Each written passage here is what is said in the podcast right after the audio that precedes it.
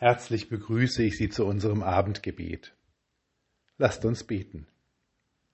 Gnädiger, wir danken dir einfach dafür, dass du da bist, dass du uns wunderbare Zeiten und Glück schenkst, dass du uns in schweren Tagen und Unglück zur Seite stehst, dass wir unser Leben auf dich bauen können und dass wir in dir Halt und Sicherheit haben. Wir bitten dich für all die Menschen, die sich Sorgen machen, weil sie dem Coronavirus nichts entgegensetzen können, die nicht geimpft werden konnten oder Angst davor hatten. Menschen, die sich jetzt schutzlos fühlen. Sei du ihnen eine feste Burg, dass sie in dir Sicherheit haben bei allem, was kommt. Und umgib sie mit Menschen, die ihre Sorgen verstehen und die vorsichtig mit ihnen umgehen. Wir bitten dich für all die Menschen, die im Krankenhaus liegen und ihre Angehörigen und Freunde, die sie gerne besuchen würden. Für all die Menschen in Pflegeeinrichtungen und ihre Angehörigen und Freunde, die sie gerne besuchen würden.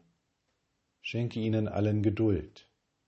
Gib ihnen die Gabe, gelassen zu bleiben bei den Einschränkungen, die es ihnen noch schwer machen und gib ihnen die Stärke, sich an dem zu freuen, was möglich ist. Steh du ihnen allen zur Seite, dass sie sich immer umgeben und aufgehoben fühlen von deiner Nähe, und mach sie stark, dass sie, auch wenn sie einander nicht besuchen und sehen können, die gegenseitige Liebe und Freundschaft im Herzen spüren. Wir bitten dich für uns. Herr, bleibe bei uns, denn es will Abend werden und der Tag hat sich geneigt. Lasst uns gemeinsam beten.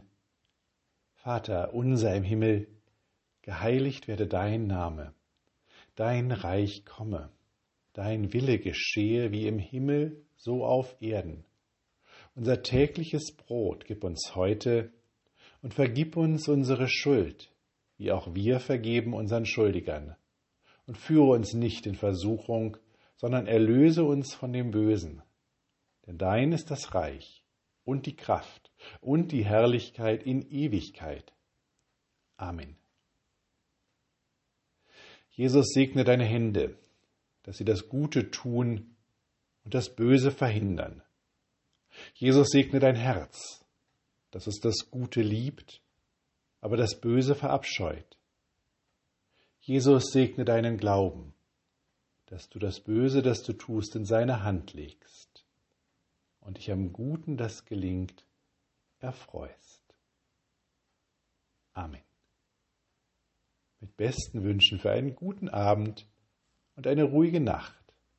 Bis nächsten Freitag, Ihr Pfarrer Daniel Maibohm.